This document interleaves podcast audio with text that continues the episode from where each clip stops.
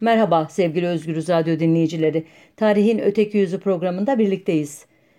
AKP iktidarının 2011'de bizzat tetiklediği Suriye İç Savaşı'nı sınırlarımız ötesinde dahi olsa bir Kürt devleti kurdurmama hedefini aşan bir şekilde Osmanlı İmparatorluğu'nu en azından Orta Doğu coğrafyasında yeniden kurmaya yönelik bir fetih savaşına döndürmeye çalıştığı günlerdeyiz. Geçen hafta milliyetçi mukaddesatçıların 26 Ağustos 1071 Malazgirt zaferiyle bu haftada Kemalist ulusalcı kesimlerin 30 Ağustos 1922 zaferi anmaları vesilesiyle köpürtülen fetihçi, militarist, şövenist hamaset sadece iktidarı destekleyenleri değil muhalefeti de etkisi, altına almış görünüyor. Böyle olunca da e, bana kaçınılmaz olarak bu alanda yürümek kalıyor. Geçen hafta Malazgirt e, zaferinin öteki yüzüne bakmaya çalışmıştım. Bu haftada 30 Ağustos zaferinin öteki yüzüne bakacağım. 19 Mayıs 1919'da Mustafa Kemal'in Samsun'a ayak basması ile 9 Eylül 1922'de İzmir'in geri alınması yani istirdat arasındaki dönem resmi tarihçiler tarafından 7 düvele karşı verilmiş Kurtuluş Savaşı veya İstiklal Harbi diye anılır. 7 düvel 7 devlet demektir ama halk ağzında bütün dünya, bütün büyük devletler anlamına gelir.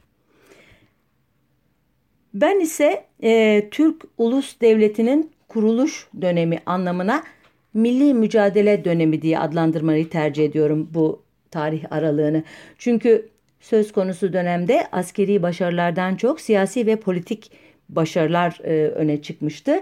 Askeri başarılar da esas olarak e, 7 düvele değil e, işgalci Batı ordularına karşı değil yani onların öne sürdüğü Yunan ordularına batıda doğuda ise 1915'te zorla çıkarıldıkları topraklarını geri almaya çalışan Ermeni ordularına ama daha da önemlisi iç düşmanlara karşı yani yerel isyancılara, Kuvayi Seyyare'ye, muhalif siyasi grupların, dini ya da etnik cemaatlerin ezilmesine e, yönelik olmuştu.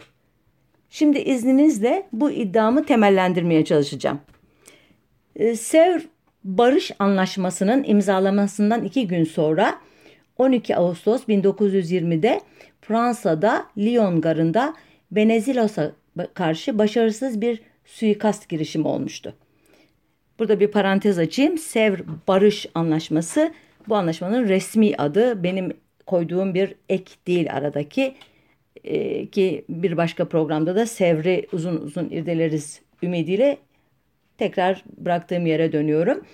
Bu suikast e, girişimiyle neredeyse eş zamanlı olarak e, başka katliam ve yağma olayları da olmuştu Yunanistan'da. Benezilos Eylül ayında Atina'ya geldiğinde ulusal kahraman olarak karşılanmıştı. Ancak kısa sürede ibre tersine döndü.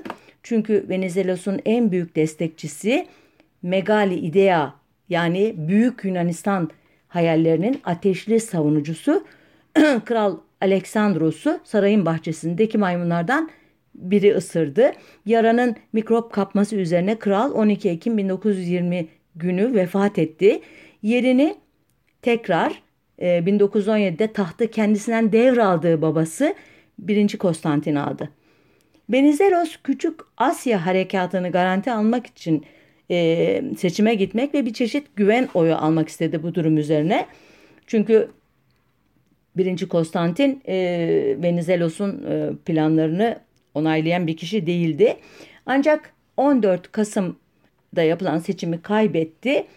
E, iddialara göre İstanbul'da Dolmabahçe Sarayı'nın önünde demirli olan Averov zırhlısındaki sandıklardan bile Venizelos'a oy çıkmamıştı. Bu durum savaş karşıtı cephenin elini güçlendirdi. Sokaklarda savaşa son haykırışları ile yürüyen grupların sayısı arttı. Venizelos hem liberal parti liderliğinden hem de ülkesinden ayrılmayı seçti. Ancak siyasi gerilimler dalga dalga Yunanistan'a, oradan da Anadolu'daki komuta kademesine oradan da subaylara, oradan Erat'a kadar yayılmaya başlamıştı bile. Venizelos'un seçimleri kaybettiği haberi Anadolu'ya ulaştığında askerler savaşın yakında biteceği umuduna kapılmışlardı. Ankara, Ankara, herkesin ağzında bu sözcük. Onun ele geçirilmesi çektiğimiz çileye son verecek. Savaşın sonu eve geri dönüş diye yazmıştı örneğin bir asker günlüğüne. Yunan ordularının Ankara'ya doğru muzaffer ileri, ilerleyişi tırnak içinde söylüyorum bunu 13 Eylül 1921 günü durdurulmuş. Ancak Kral Konstantin Atina'da Başkumandan Papulas ise İzmir'de sanki zafer kazanmış gibi karşılanmıştı.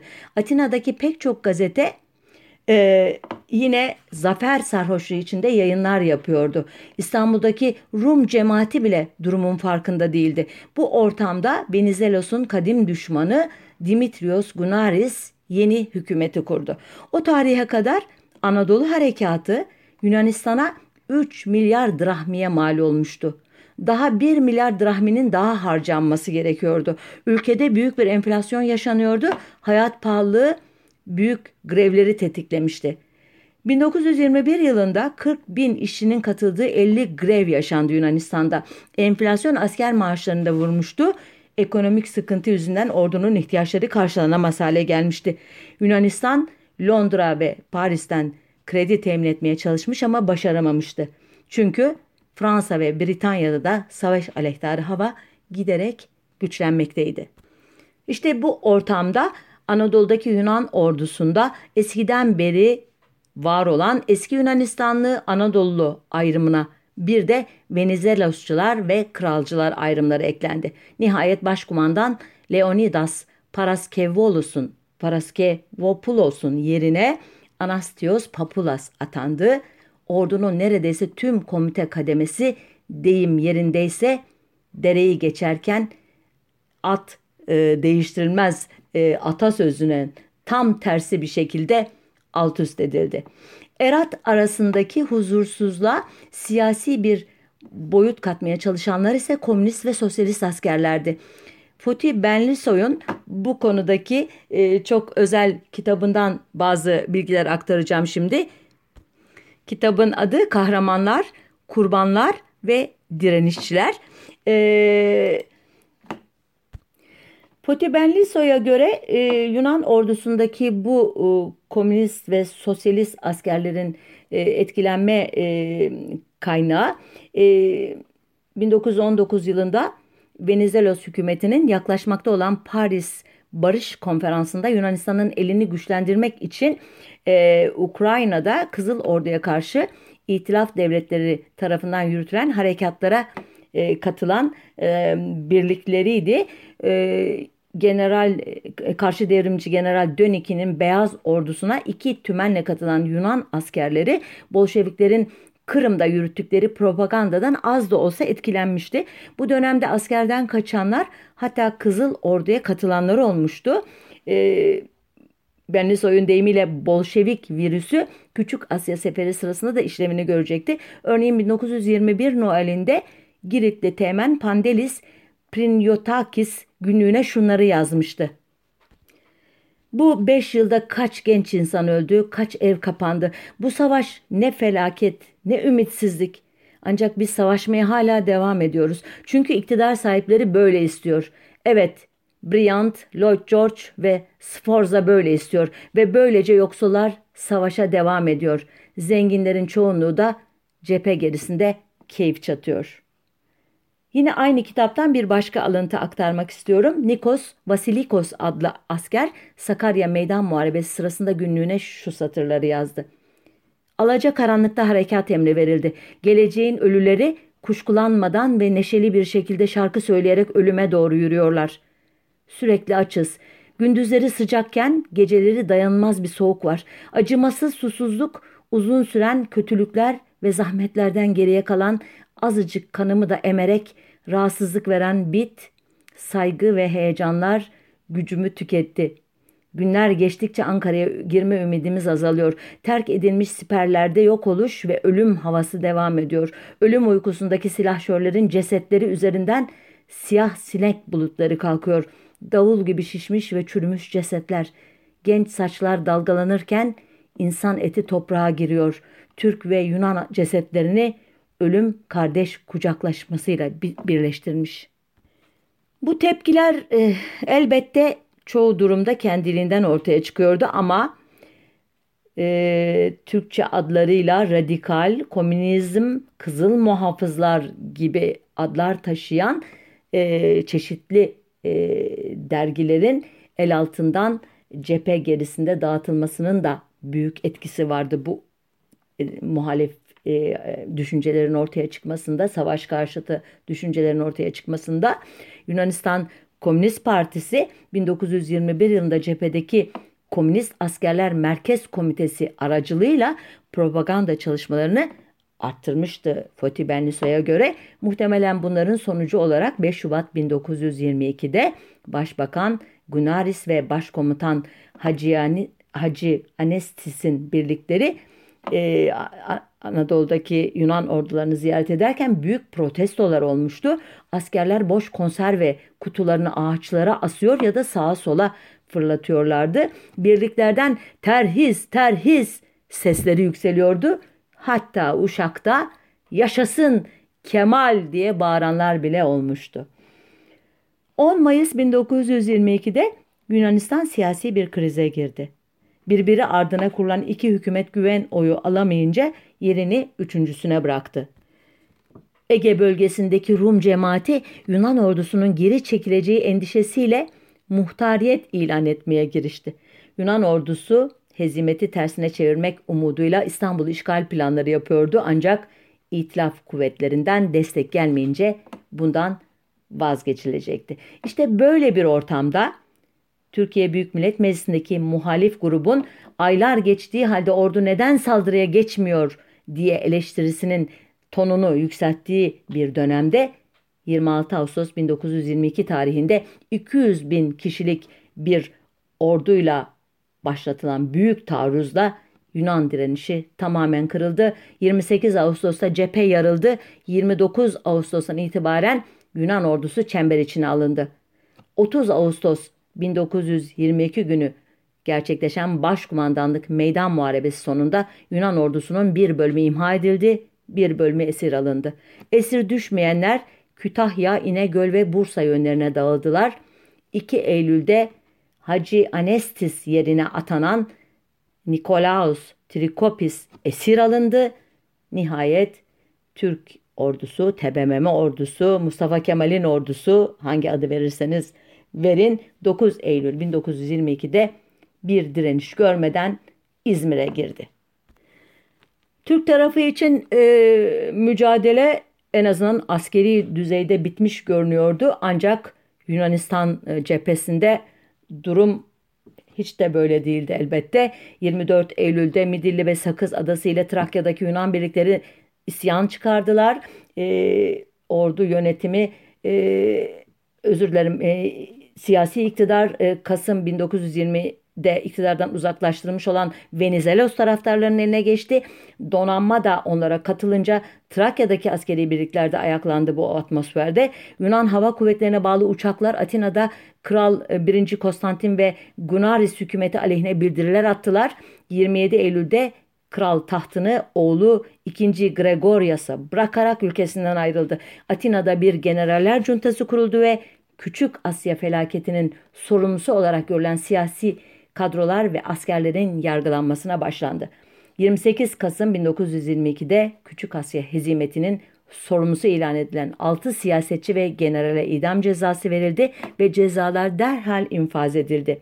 İki general de ömür boyu hapse mahkum edildi. Buraya kadar anlattıklarım e, 7 düel içerisinde e, en çok e, askeri anlamda karşı karşıya geldiği e, Türk ordularının, Kemalist ordularının Yunanlılara dairdi. Peki diyebilirsiniz ki ama arkada başka e, devletler de vardı, büyük devletler vardı. Onlara karşı savaşmadı mı yani Kemalist ordular? Gelin birlikte bakalım işin o cephesine de.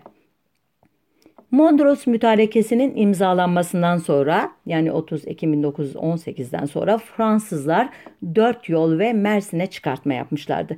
Daha önceden kendilerine söz verilmiş olan Musul ise İngilizler tarafından işgal edilmiş.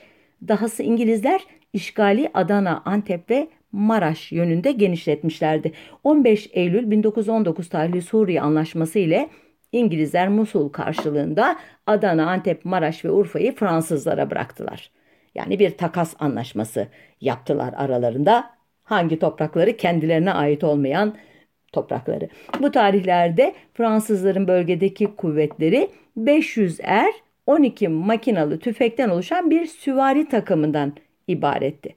Bunlara e, daha sonra 500 kadar da Ermeni lejyoner katılmıştı.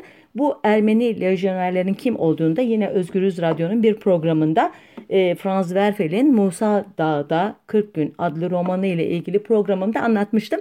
Merak ediyorsanız detaylarını lütfen o programı internetten bulup dinleyin. Çünkü uzun uzun burada anlatmaya vaktim maalesef olmayacak. E, Aralık 1919'da Georges Picot adlı e, Fransız temsilcisi ki bu kişinin adını Sykes-Picot anlaşmasından dolayı hepiniz biliyorsunuzdur. 1916 tarihli bu anlaşmanın Osmanlı İmparatorluğu'nun büyük devletler arasındaki paylaşım planı olduğunu ileri sürer resmi tarih ki ben bunun böyle olmadığını e, defalarca anlatmıştım. Belki bir, bir programda bunu ayırırız ileride.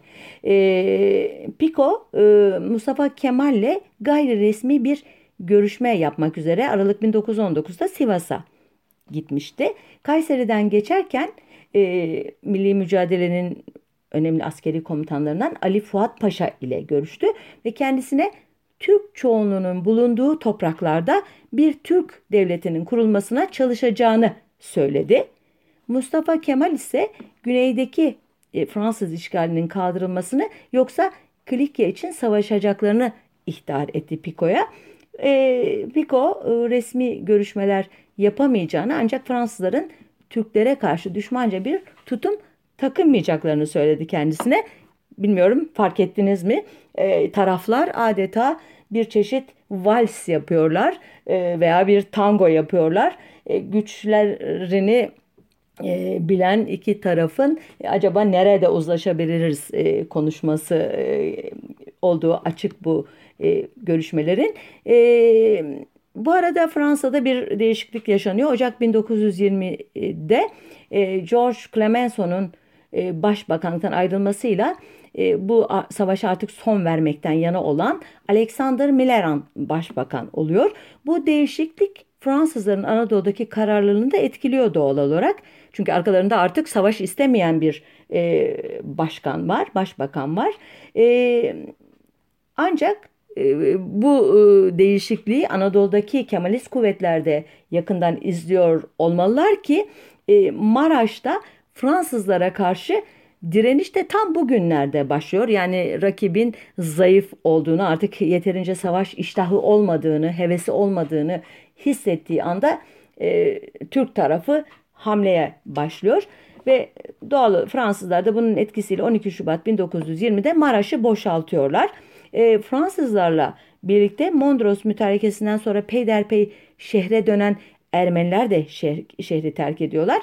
E, Kuvayi Milliye milisleri denilen Ankara güçleri bu grupların arkasına düşüyor ve genelkurmay belgeleri üzerinde çalışan Celal Erikan'a göre e, bu e, çatışmalar sırasında Maraşlı milisler 200 ölü 500 yaralı e, ile e, iken e, ile çıkarken bu çatışmadan e, Ermenilerin tarafında iddialara göre 20 bin e, kişi ölüyor, yaralanıyor, kayıp ya da hasta olarak saf dışı bırakılıyor.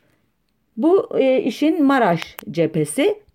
E, Urfa'daki direniş e, Osmanlı döneminde Derzor Seyyar Jandarma Müfrezesi komutanlığını yapmış olan Yüzbaşı Ali Saip Bey komutasında e, ki yerel aşiretlerden oluşan 3000 kişilik bir milis gücü tarafından başlatılıyor. E, Kuvayi Milliye milisleri 7 Şubat 1920'de Fransızları sıkıştırmaya başlıyor. 9 Şubat'ta Urfa hapishanesindeki tutukların salıla, salınarak milislere katılmasıyla sıcak çatışmalar yaşanıyor ve dört gün sonra da Fransızlar şehri terk ediyorlar.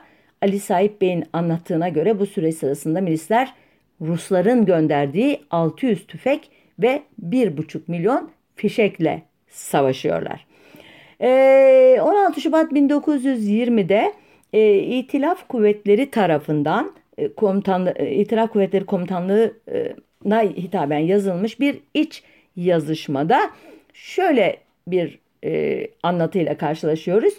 Fransız hükümetinin klik ya da kalıcı olmaya niyeti yoktur. Nihai amaç muhtemelen Fransa'nın Türkiye'ye önerdiği mali denetim benzeri belirli bir kontrol sağlayarak çekilmektir. Bu yazışmadaki e, tonlamaya karşılık e, Türk güçleriyle Fransızların arasındaki iyi ilişkilerden rahatsız olan Britanya Başbakanı Lloyd George'un e, düşünceleri çok farklı olmalı ki e, Fransızların çekilmesine itiraz ediyor İngilizler. Fransızlar Mart ayı boyunca birkaç kez karşı saldırıya geçiyorlar ancak başarılı olamıyorlar. Bir Fransız teğmeninin Marsilya'dan ayrılıyoruz bile bile Türkiye'ye kendi mezbahamıza sürükleniyoruz sözlerini içeren hatıra defterinin bir Fransız gazetesinde yayınlanması Fransız e, kamuoyunda savaş aleyhtarlığını iyice arttırıyor. Bunun üzerine Fransız e, kumanda merkezi 1920'nin Nisan başlarında şehri Türklere teslim etmeye karar veriyor ve 11 Nisan 1920 günü e, Urfa'da Türk bayrakları dalgalanmaya başlıyor. E, Fransızların son mevzi olan Antep'te de benzer dirençler olunca e, Fransızlar artık bölgede e, barınamayacaklarını anlıyorlar. 12 Eylül 1921'de e, Sakarya Meydan Muharebesi'nin e, TBMM orduları tarafından kazanılmasından sonra da Fransa savaştan çekilmeye karar veriyor. Çünkü Fransızlar e, Sevr süreci denilen o 1919 Paris Barış görüşmeleriyle başlayıp 10 Ağustos 1920 tarihli Sevr Anlaşması'nın e, taslak olarak da olsa e, imzaya açılmasında e, e, ki süreç içerisinde e, İngilizlerin e, adım adım e, pozisyonlarını güçlendirmeye başladığını fark etmişlerdi. Bu Fransızlar için gerçekten kabul edilmesi imkansız bir durumdu. Bunun üzerine Fransız tarafıyla e, Türk tarafı arasında görüşmeler başladı 24 Eylül 1921'de 20 Ekim 1921'de de General Frans General Franklin Bouillon ile e, TBMM hükümetinin Dış İşleri Bakanı Yusuf e, Kemal Tengirşenk arasında Ankara Anlaşması imzalandı. Bu anlaşmayla Ankara hükümeti Güney cephesini başarıyla kapatmış. E, aynı zamanda demiryolu bağlantısı olan Mersin gibi önemli bir limanı da denetimi altına almıştı. Hepsinden önemlisi Ankara Anlaşması ile ilk defa bir Batı devleti misak-ı milliyi tanımıştı. Böyle bir tanıma ile aynı zamanda Britanya ile Fransa arasında büyüyen çıkar çatışması İtilaf bloğundaki birlikteliği de önemli ölçüde zedelemişti. Mustafa Kemal e, müzakereler sırasında Sovyet şüphelerini karşılamak ya da gidermek üzere Fransızlarla yapılan müzakerenin bir zaptını her gün Sovyet sefaretine göndermişti. Bilmiyorum size ilginç geldi mi bu?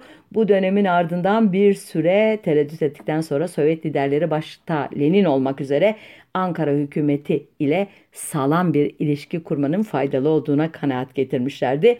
Bu yüzden de bir süredir geciktirilen askeri yardımların e, yapılması konusundaki detayları görüşmek üzere Ankara'ya bir de heyet göndermişlerdi.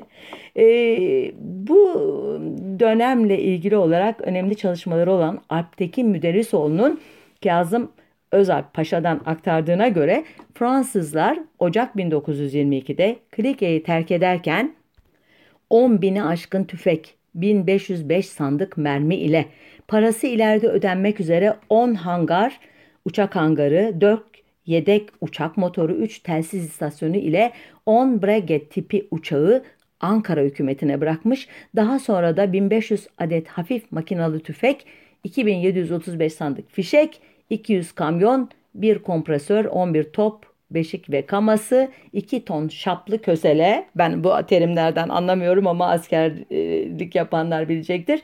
Ve bazı top, yedek parça ve malzemesini de Ankara hükümetine satmıştı. Evet böylece 7 düvelin e, ikinci e, unsuru olarak bizim resmi tarih tarafından e, adı altı çizilen Fransa'nın da Ankara hükümetiyle ciddi bir çatışmaya girmek bir yana aksine ona silah e, bırakarak savaşın hemen hemen başlarında Anadolu'dan ayrıldığını anlamış oluyoruz. Gelelim ikinci büyük devlete İtalya'ya. 19-21 ee, Nisan 1917 tarihli Jean de Morin anlaşması uyarınca e, İtalya'ya Mersin, Antalya, Konya, Aydın ve İzmir'in verilmesi kararlaştırılmıştı. Ama anlaşmanın Çarlık Rusyası tarafından onaylanması gerekiyordu. Ee, Ekim e, 1917'deki Bolşevik devrimi yüzünden bu şart gerçekleşmeyince İtalya'nın durumu belirsiz hale gelmişti. Nitekim İtalya Mondros mütarekesinden sonra Adana ve Antalya bölgesine asker göndermek istediği zaman Britanya ve Fransa bölgede müttefiklerin güvenliğini tehdit eden hiçbir gelişme bulunmadığını dolayısıyla mütareke koşulları içinde bu e, işgalin hiçbir yasal dayanağı olmadığını söyleyerek İtalya'ya protesto çekmişlerdi. 15 ee, Mayıs 1919'da İzmir'e Yunan çıkartması yapıldığında bu sefer İtalyanlar ortaklarını protesto ettiler. Bununla da yetinmeyerek Milas, Antalya, Kuşadası, Fethiye, Söke, Çin'e, Muğla ve Konya'yı işgal ettiler. Ee, ancak e, Ege bölgesindeki direniş güçlerini örgütleyen General Kazım Özalp'e göre e, İtalya 1. Dünya Savaşı sonunda kendisine vaat edilen İzmir'in Yunanlılara verilmesi üzerine dikkat edin bu cümleye Anadolu'da yürütülen Türk direnişini desteklemeye karar vermişti. Gerçekten de İtalyanlar Türklere o kadar iyi davranıyorlardı ki e, düzenli ordunun henüz kurulmadığı günlerde e, Ankara hükümetinin hizmet aldığı çetecilerden biri olan Demirci Mehmet Efe'nin Denizli'de terör estirmesi üzerine şehir halkı İtalyanlara sığınmayı bile düşünmüştü. E, bu dönemin çok önemli e, kitaplarından birini yazan Sabahattin Selek'e göre İtalyanların işgal bölgelerindeki politikasının esasları şunlardı e, Yunan ve İngiliz düşmanlığı telkin etmek, köylülere iyi davranmak, alışverişte fazla para ödemek, Yunan işgal bölgesinden gelen göçmenlere çadır battaniye yiyecek vermek, çocuklara şefkatli davranmak, çikolata vesaire vermek, e, Banco di Roma aracılığıyla bölgede e, halka kredi vermek, posta teşkilatı kurmak, okul yapmak, camileri tamir ettirmek, Türk ordusu mensuplarında zor bulunan yiyecekleri sunmak diyor ki Selek e, bununla da kalınmadı. Refet Bele Paşa Antalya'ya gidip İtalyanların elindeki silah ve cephanenin Kuvayi Milliye'ye verilmesini sağlama, sağladı. İşgal bölgesinden silah ve cephane kaçırılmasına İtalyanlar yardımcı oldular. İtalyanlardan 4 milyon 310 bin tüfek fişeği, 97 ton barut, 20 Spat S 13 tipi uçak ve 20 bin tüfek satın alındı daha sonra.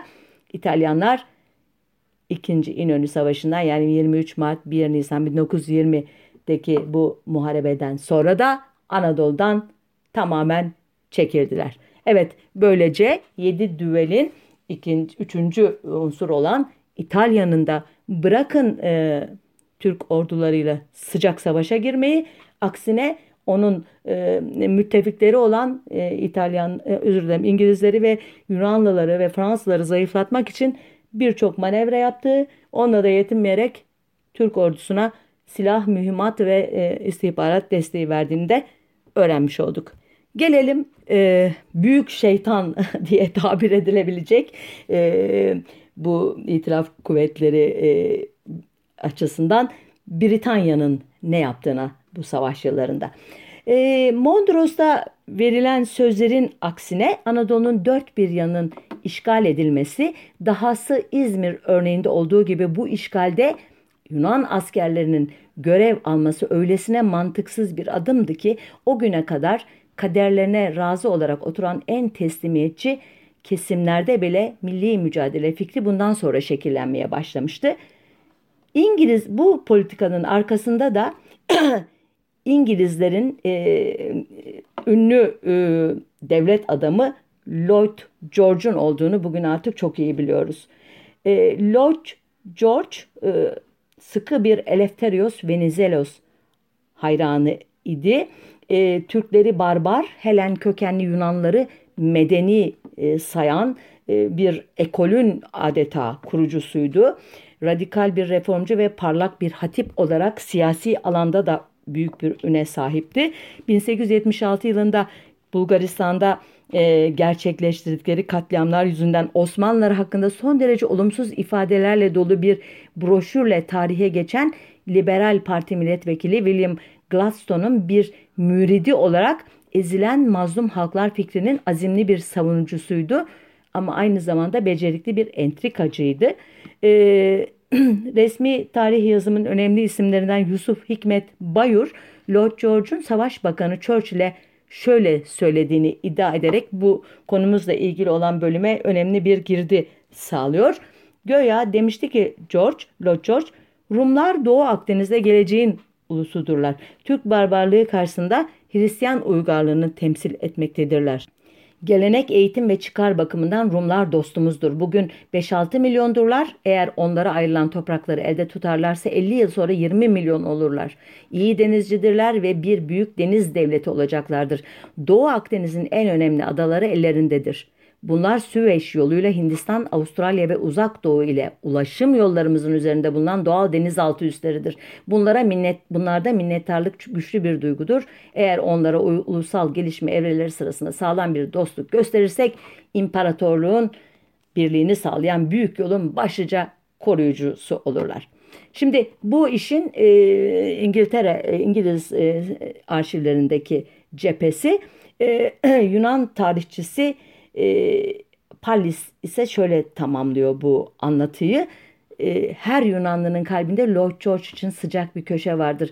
Anadolu harekat planının uygulanmasında baş sorumluluk şüphesiz ona aittir. Lord George, Gladstone geleneğine uygun olarak meslektaşları arasında kendisini Helenizme büyük ölçüde kaptırmış olduğu gibi kendi deyimiyle barbar Türklerden nefret ediyordu. Bu konuda heyecanı gerçek ve samimi idi e, şark meselesini çok daha iyi bilen arkadaşlarının ve uzmanların itirazlarını bir kenara itmesine yol açıyordu bu e, görüşleri.